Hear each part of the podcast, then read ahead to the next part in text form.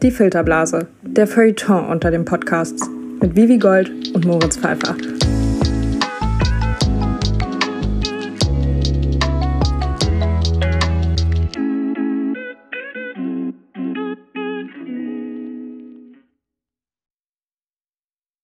Guten Morgen, das ist die Filterblase. Mein Name ist Moritz Pfeiffer. Mir gegenüber sitzt Vivi Gold. Das ist Folge 1 und ich glaube, bei jeder ersten Folge ist es vor allen Dingen wichtig, dass man sich ja, vorstellt, sich und das Projekt.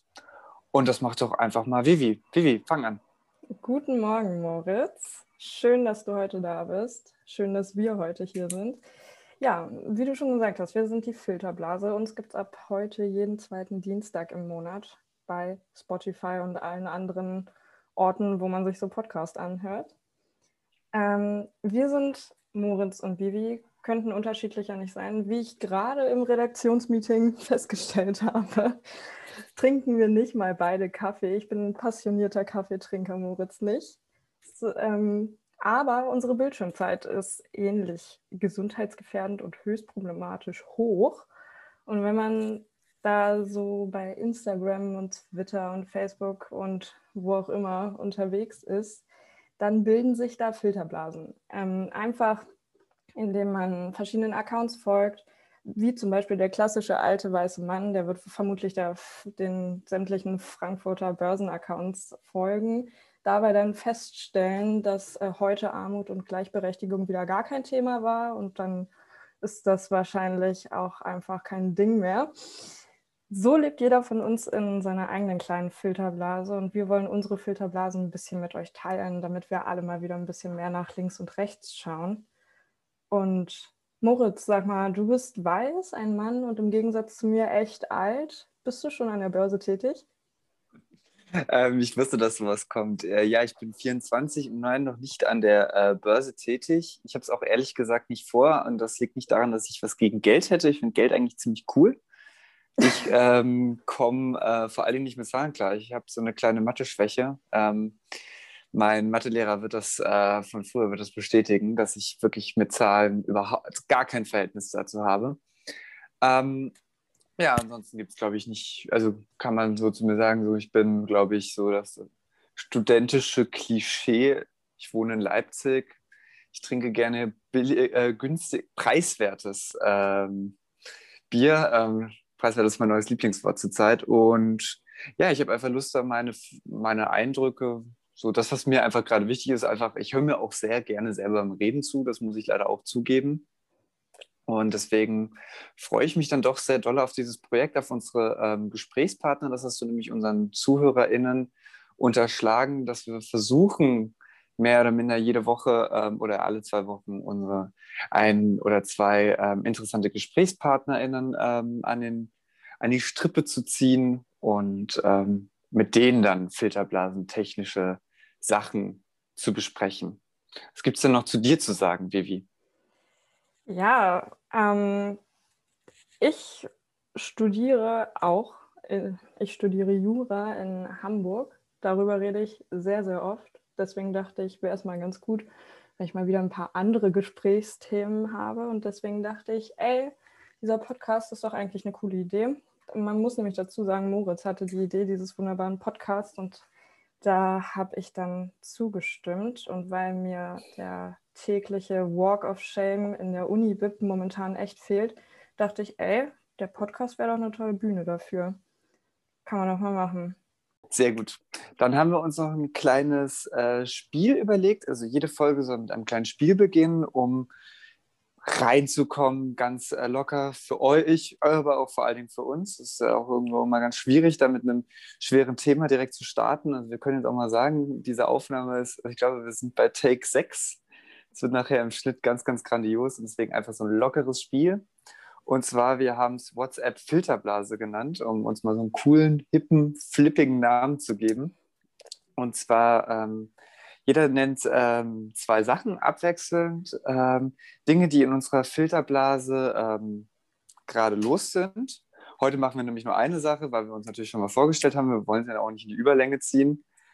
Und ich würde einfach mal starten mit einer Filterblasenbeobachtung von mir, und zwar, dass El Hotzo-Tweets abgelöst werden von ähm, Aurel Merz-Tweets.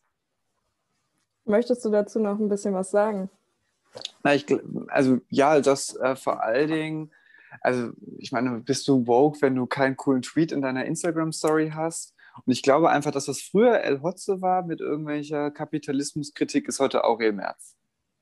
Ah ja, krass. Ja, also die ähm, Beobachtung habe ich jetzt gar nicht so gemacht, aber siehst du, das ist ja ganz interessant. Da können wir unsere Filterblase mal so ein bisschen connecten.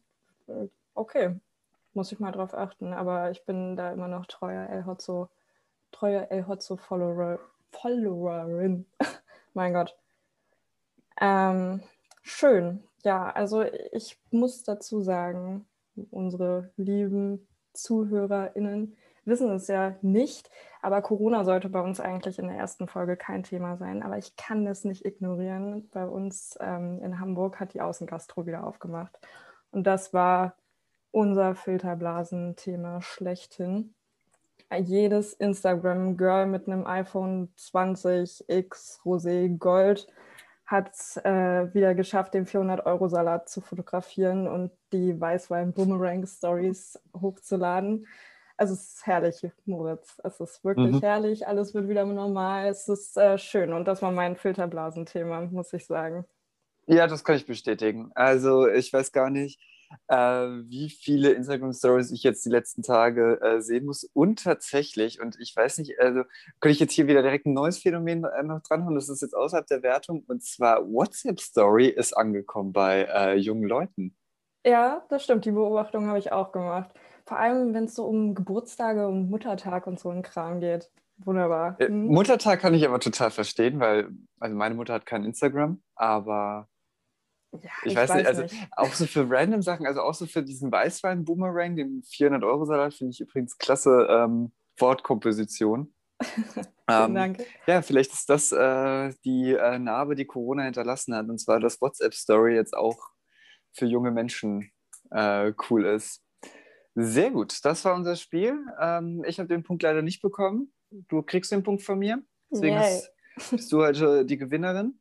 Und dann würde ich einfach mal sagen, wir haben heute zwei Gäste. Ähm, wie willst du sie vorstellen?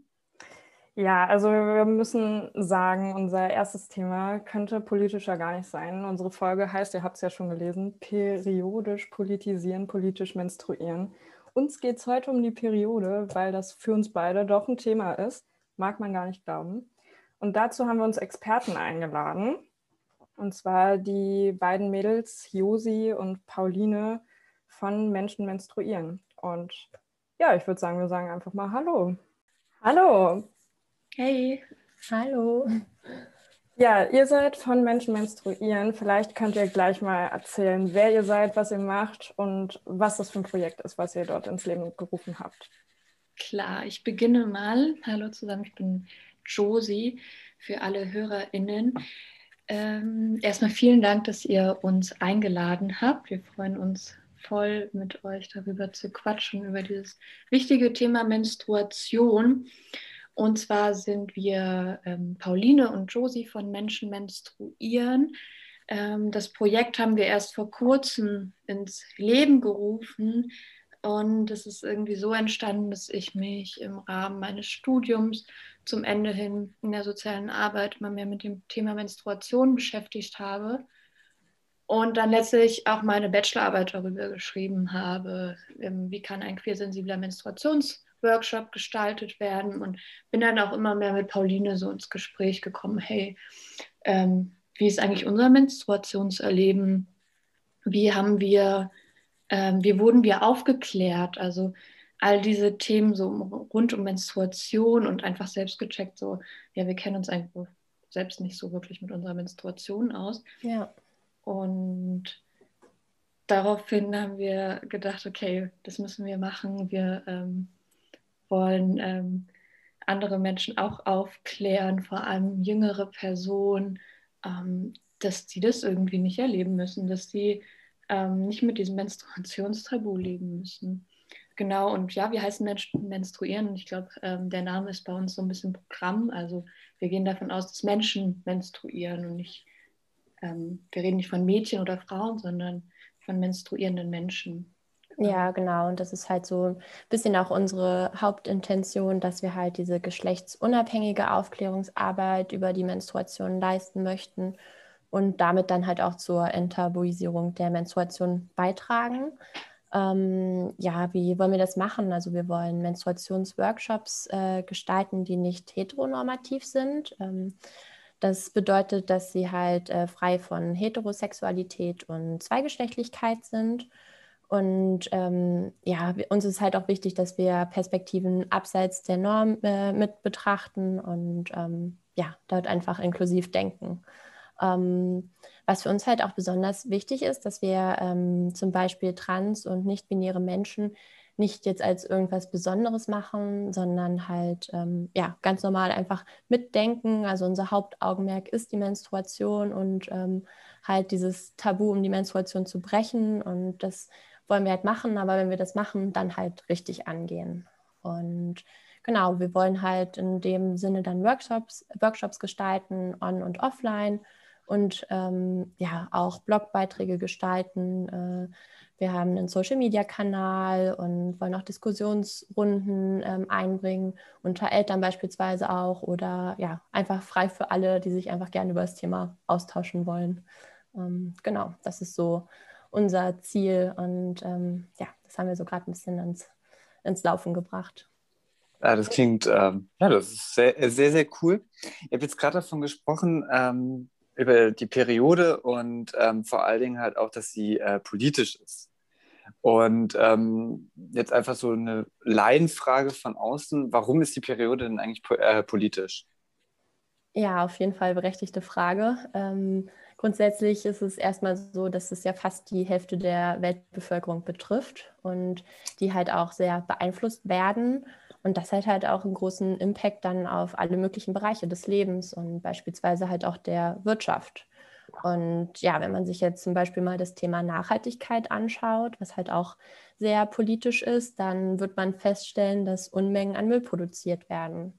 Wenn man sich jetzt als menstruierende Person mal überlegt, äh, wie sieht der Badmülleimer nach einem Zyklus aus, dann ähm, ja, muss man das mal aufs Jahr hochrechnen und dann vielleicht aufs Leben und auf alle Menschen der Welt, dann ist es halt ein Riesenberg an Müll. Und hier ist halt schon mal die Frage, wie man das Problem überhaupt lösen kann.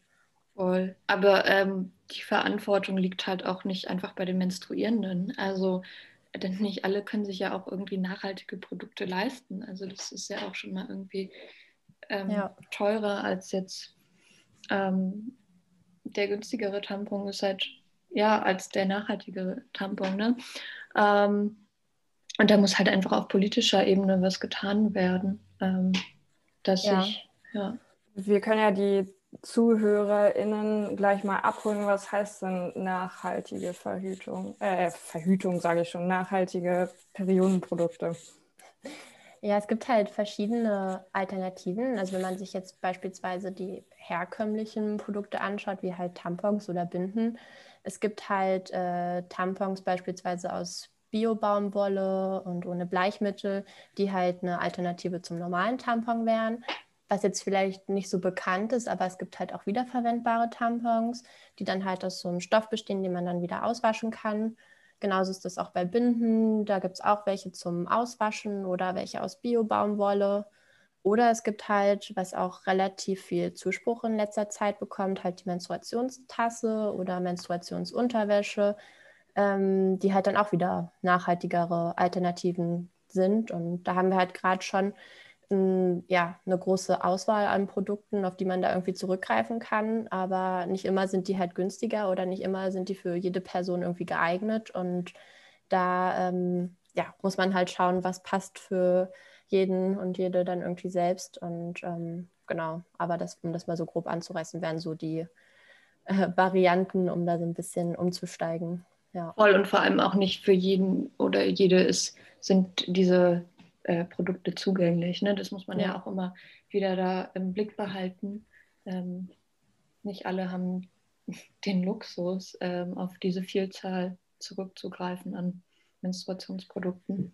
Ja, ja, oder Free Bleeding zum Beispiel wäre ja auch eine sehr, sehr nachhaltige Alternative. Also halt so gesagt halt einfach laufen lassen. Aber ähm, da muss man halt auch sagen, dass es halt schon so ein Privileg ist, wenn man sich dafür bewusst entscheiden kann, weil es gibt dann halt auch wieder Teile der Bevölkerung, die darauf zurückgreifen müssen, weil sie einfach keine Produkte haben. Und ähm, ja, das ist halt schon ein Privileg, wenn man sich aussuchen kann, was möchte man nutzen und welche Produkte möchte man verwenden. Und ähm, ja, das sollte einem halt auch immer bewusst sein. Ja, sehr gut. Ähm, dann machen wir einfach weiter. Ähm, und zwar, das ist, ähm, die Frage hatten wir auch im Vorgespräch. Ähm, und jetzt kann ich ein bisschen was aus meinem äh, Leben erzählen. Ähm, ja, wir hatten es ja schon festgestellt, dass ich äh, weiß hetero bin und ziemlich blöd deswegen und alt, hatte ähm, Vivi im Vorgespräch auch noch gesagt. Ähm, und ich habe ein Badmülleimer bei mir rumstehen und äh, bin dadurch irgendwie links. Ähm, das ist, also ich hatte das äh, schon dadurch, dass ich verschiedene Gästinnen, nein, das braucht man, Gäste kann man nicht gendern, aber genau das ist der Doch, Punkt. Also Gästinnen. Hm, ist das das Tatsächlich, ja, habe ich jetzt auch erst gelernt, aber. Ah, okay. Ja. Okay, Gästinnen, ja, schön. Find, Mhm. klingt auch nicht schlecht, muss ich sagen. Ähm, bin ich links, wenn ich einen Badmülleimer als hetero-cis-Typ äh, stehen habe, weil sonst wandert meine äh, Duschpackung raus und die kann ich auch wirklich in, in die Küche tragen.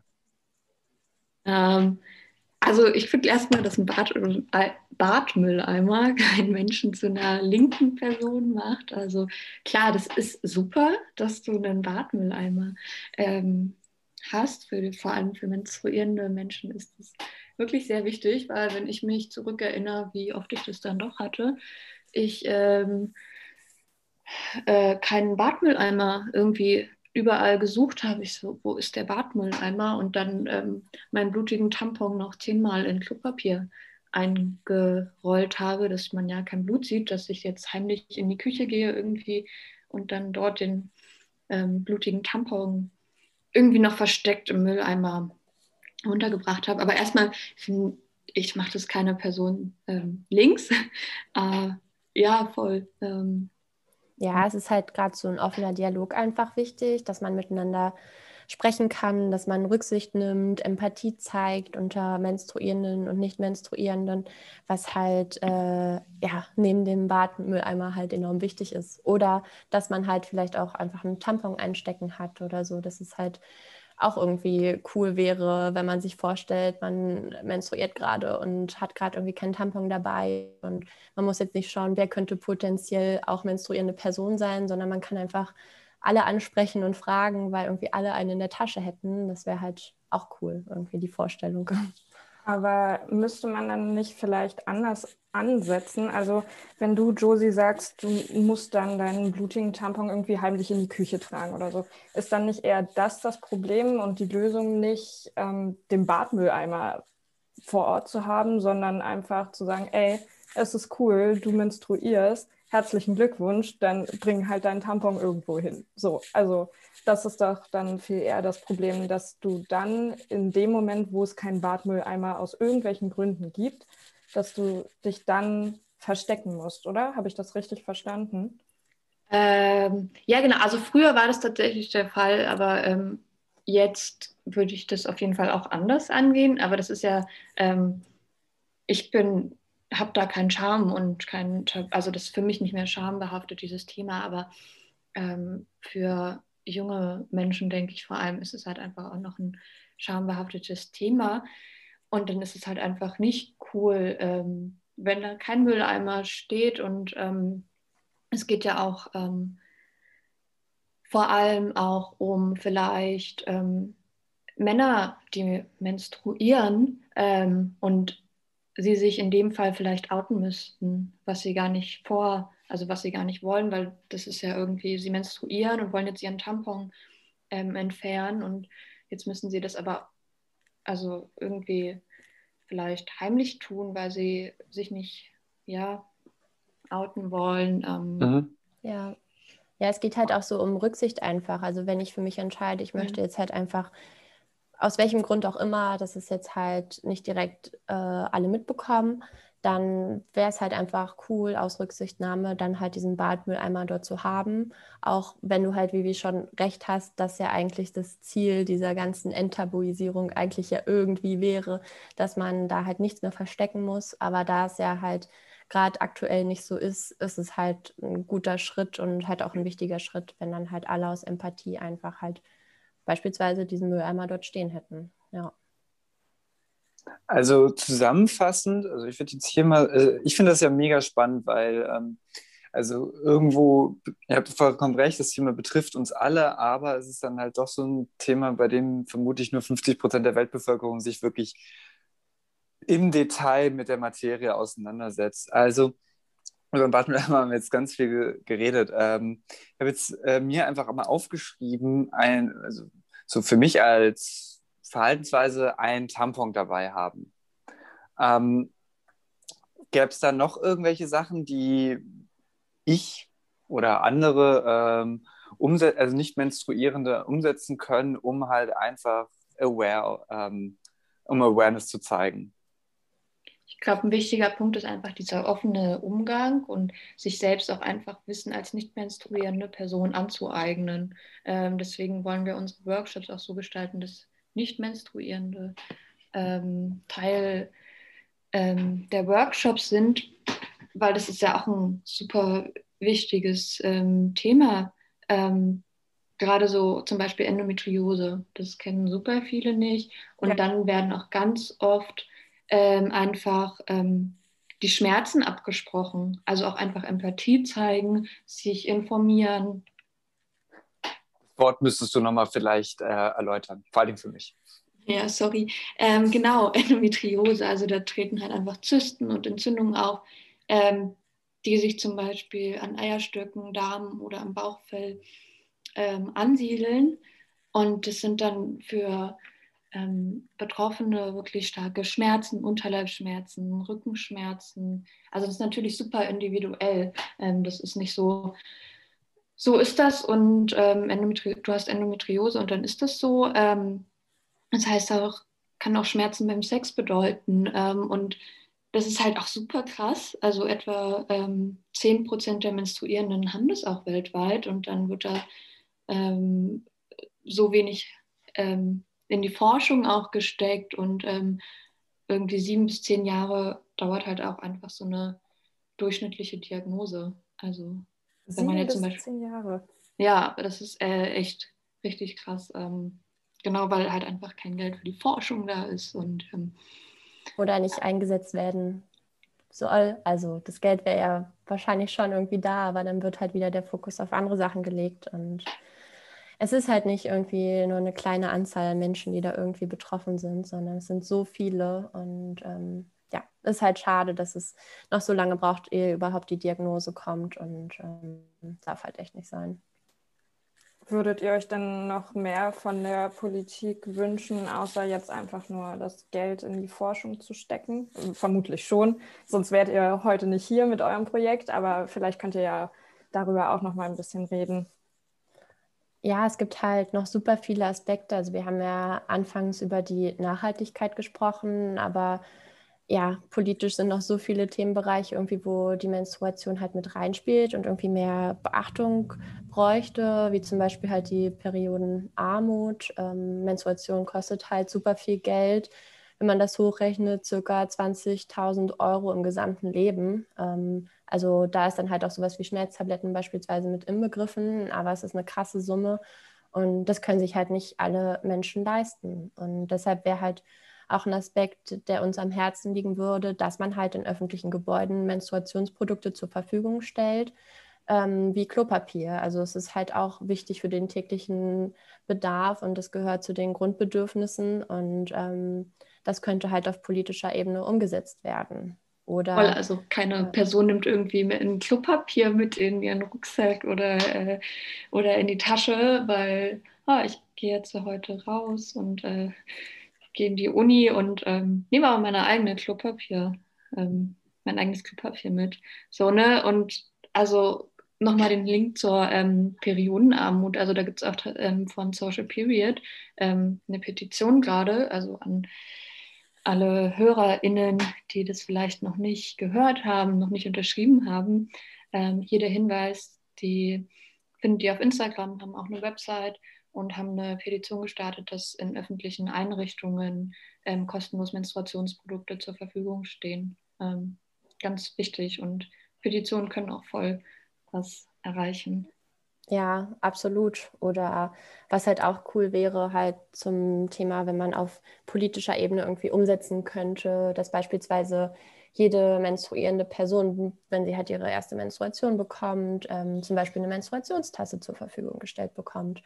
Ähm, das halt bei der Gynäkologin, beim Gynäkologen und ähm, da wäre dann halt zum Aspekt Nachhaltigkeit dann auch schon viel getan, wenn man sich überlegt, dass diese Tasse äh, bis zu zehn Jahren halten kann, dann werden halt super viele ähm, ja, Mengen an Müll halt auch eingespart.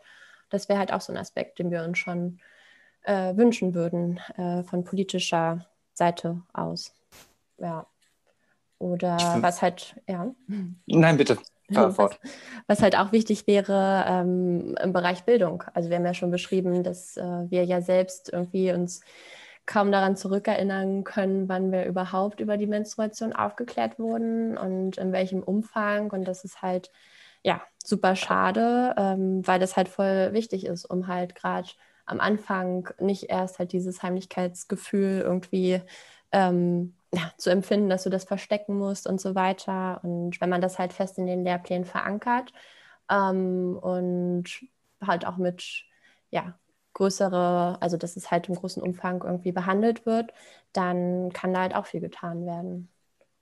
Ja, mhm. und genau da setzt ihr doch dann mit euren Workshops an, oder?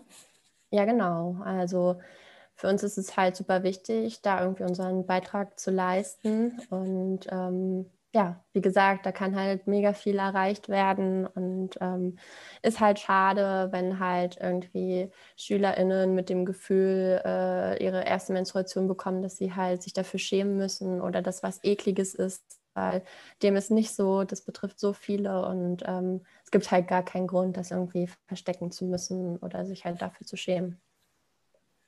Ich würde dann, ähm, also die Zeit rennt, äh, die Zeit ist klein, ähm, langsam zum letzten Themenblock kommen. Ähm, vor, also das ist vor allem Vivis Projekt, deswegen will ich da gar nicht so viel äh, dazu sagen. Vivi, bitte. Ja, also ich habe mal ähm, ganz für mich selbst ganz keck die Frage gestellt, ob ähm, wir eine gute Entwicklung in Sachen Periode, Periodenprodukte machen oder ob ähm, Firmen einfach nur simples Greenwashing betreiben. Also das heißt, ähm, Firmen schmücken sich damit, dass sie beispielsweise, keine Ahnung, da bin ich jetzt ein bisschen uninformiert, vielleicht wisst ihr was darüber, aber ähm, dass vielleicht eine Firma Menstruierenden einen Tag mehr Urlaub gibt oder so. Wäre ja vielleicht auch eine Idee, falls es das noch nicht gibt. Ich habe es gesagt, ich möchte hier den Einfluss äh, haben. Aber nein, also worum es geht, betreiben Firmen Greenwashing oder machen wir eine positive Entwicklung? Ja, also grundsätzlich, also wenn man jetzt halt das Gesamte betrachtet, kann man schon sagen, denke ich, dass man eine positive Entwicklung so ähm, beobachtet. ähm, also man bekommt ja, wie wir jetzt halt auch oft gesagt haben, halt jetzt eine Vielzahl an nachhaltigen Alternativen zu Menstruationsprodukten. Ähm, es gibt sehr viel Aufmerksamkeit in den sozialen Medien. Ähm, es gibt viele gute Bücher, neue Lektüre, die sich mit dem Thema befasst, was halt wahrscheinlich auch eher mit diesem Trend halt zusammenhängt, aber was ja grundsätzlich cool ist. Voll, und das hängt ja auch immer irgendwie mit End-Period Shaming zu, also zusammen und daher, weiß nicht, finde ich das einfach schon mal eine gute Sache. Ähm, ja. Ja, genau. Und ähm, es kommt halt insgesamt auch viel auf die Unternehmen an, die halt gewisse Sachen umsetzen. Also wenn man jetzt halt vielleicht an die Hersteller von Menstruationsprodukten denkt, ähm, betreiben die jetzt irgendwie nur Marketing in irgendeiner nachhaltigen Nische, um halt äh, ja, die Verkaufszahlen zu steigern. Oder es ist halt ein Unternehmen, was es halt konsequent in allen Unternehmensbereichen umsetzt, was ja dann wieder positiv wäre. Ähm, aber da muss man auf jeden Fall differenzieren. Und ähm, wo dann halt auch die Motivation herkommt. Ähm, ja, und halt Fakt ist, dass halt mit Binden und Tampons mega viel Müll produziert wird. Ähm, eine menstruierende Person braucht ca. 17.000 Binden und Tampons im Leben. Äh, weltweit sind das 45 Milliarden Binden bzw. Tampons pro Jahr. Und ja, das ist halt schon, das hat halt äh, viele Folgen. Voll. Und eine britische Studie hat zum Beispiel auch gezeigt, dass ähm, daraufhin ähm, an jedem Strand im Abstand von ca. 100 Metern ca. sechs Menstruationsprodukte gefunden werden. Also ähm, ja, es ist halt heftig ist. Ja. Auf jeden Fall, aber dann ist es halt auch wieder so, dass manche Menschen halt Binden oder Tampons mehr mögen oder brauchen oder darauf angewiesen sind. Und da ist halt auch positiv halt gerade an dem Trend zu sehen, dass es halt ähm, viele neue Alternativen gibt. Und ähm, was halt auch wichtig ist, auch in dieser Aufklärungsarbeit halt auch darauf aufmerksam zu machen. Ähm, und dass man da halt aufzeigt, was es für Möglichkeiten gibt. Aber ja, was halt trotzdem noch irgendwie negativ mitschwingt, ist, dass halt immer noch viel zu viel Aufwand da rein betrieben wird, um halt die Menstruation zu verstecken. Also wenn es halt um Aufklärungsvideos oder so gibt, dann ist halt dieser Aspekt des Schützens und ähm, ja, des Versteckens der Menstruation halt immer noch zu präsent. Oder wenn man sich jetzt zum Beispiel anschaut, dass sich jetzt nicht menstruierende Menschen, das haben jetzt vielleicht auch viele in den Medien mitbekommen, halt mit dem Thema befassen, was halt super cool ist, dann werden aber Probleme geschaffen, die nicht existieren. Und das ist halt dann auch wieder schwierig. Also zusammenfassend können wir also feststellen, wir machen produktmäßig schon eine gute Entwicklung. Also Firmen ja konzentrieren sich darauf, nachhaltiger zu produzieren und das ist sowieso super, nicht nur in Sachen Periode, aber das Thema, also das Thema Periode als Tabuthema ist halt immer noch vorhanden und da muss auf jeden Fall noch mehr dran gearbeitet werden. Voll, ich glaube, das ist auch ein ganz gutes Beispiel, die Menstruationstasse, weil die gibt es, by the way, schon seit den 30ern eigentlich. Ähm, und ähm, hat sich aber einfach damals noch nicht durchgesetzt, weil ähm, das, glaube ich, da noch mehr dieses Menstruationstabu vorhanden war und das damals einfach eklig war, sich in die Vagina zu fassen und ähm, mit dem Blut, Menstruationsblut in Verbindung zu kommen. Und jetzt sieht man ja irgendwie, die Menstruationstasse, die hat sich schon gut durchgesetzt. Also in unserem Freundinnenkreis ähm, benutzen viele eine Menstruationstasse. Ne? Und das ist nicht mehr so ein Menstruationstabu wie ja, vor circa knapp 100 Jahren. Ähm, ist ja auch ein super Beispiel dafür, dass sich da was tut. Ich glaube, das ja. ist fast ein äh, super gutes Schlusswort. Das ist so ein bisschen Positivität ähm, in unser Leben. Ähm, ja, ich glaube, wir können einfach nur Danke für das sehr, sehr gute Gespräch sagen. Wir können äh, unseren ZuhörerInnen sagen, dass man euch auf Instagram folgen soll. Yes. Äh, ähm, wir verlinken das, falls wir technisch dazu in der Lage sind, irgendjemanden zu verlinken. Vivi zeigt den Daumen nach oben. Wir sind scheinbar in der Lage dazu, Menschen zu verlinken. Das ist sehr, sehr gut. Und ähm, genau, habt ihr, wollt ihr noch was, so ein knackiges Schlusswort raushauen? Ja, also einfach nur grundsätzlich unser Leitsatz. Es gibt nichts, was dafür spricht, dass die Periode irgendwie mit Scham behaftet sein muss und dass man das verstecken muss. Also sprecht offen darüber und das ist halt der wichtigste Schritt einfach, um dieses Tabu zu brechen, dass wir offen miteinander reden und da können wir alle gut dran ansetzen. Ja, dann vielen Dank euch beiden. Schön, dass es geklappt hat und dass wir euch in unserer ersten Folge, das muss man ja auch noch sagen, das ist unsere erste Folge, es war uns eine Ehre, mit euch zu sprechen. Und dann wünschen wir euch eine schöne Restwoche. Dankeschön. Wir fühlen Danke uns auch euch auch. sehr, sehr schön. Ähm, ja, vielen Dank fürs Zuhören, äh, liebe ZuhörerInnen. In zwei Wochen geht es weiter. Da haben wir Christopher Brix, ein Techno-DJ aus Wien, zu Gast auf den wir uns schon sehr freuen. Und ja, da haben wir mal ein bisschen Corona im Thema drin. Das wollten wir vermeiden, aber es geht halt nicht immer. Genau, das ist das Schlusswort. Wir sind die Filterblase. Bis in zwei Wochen.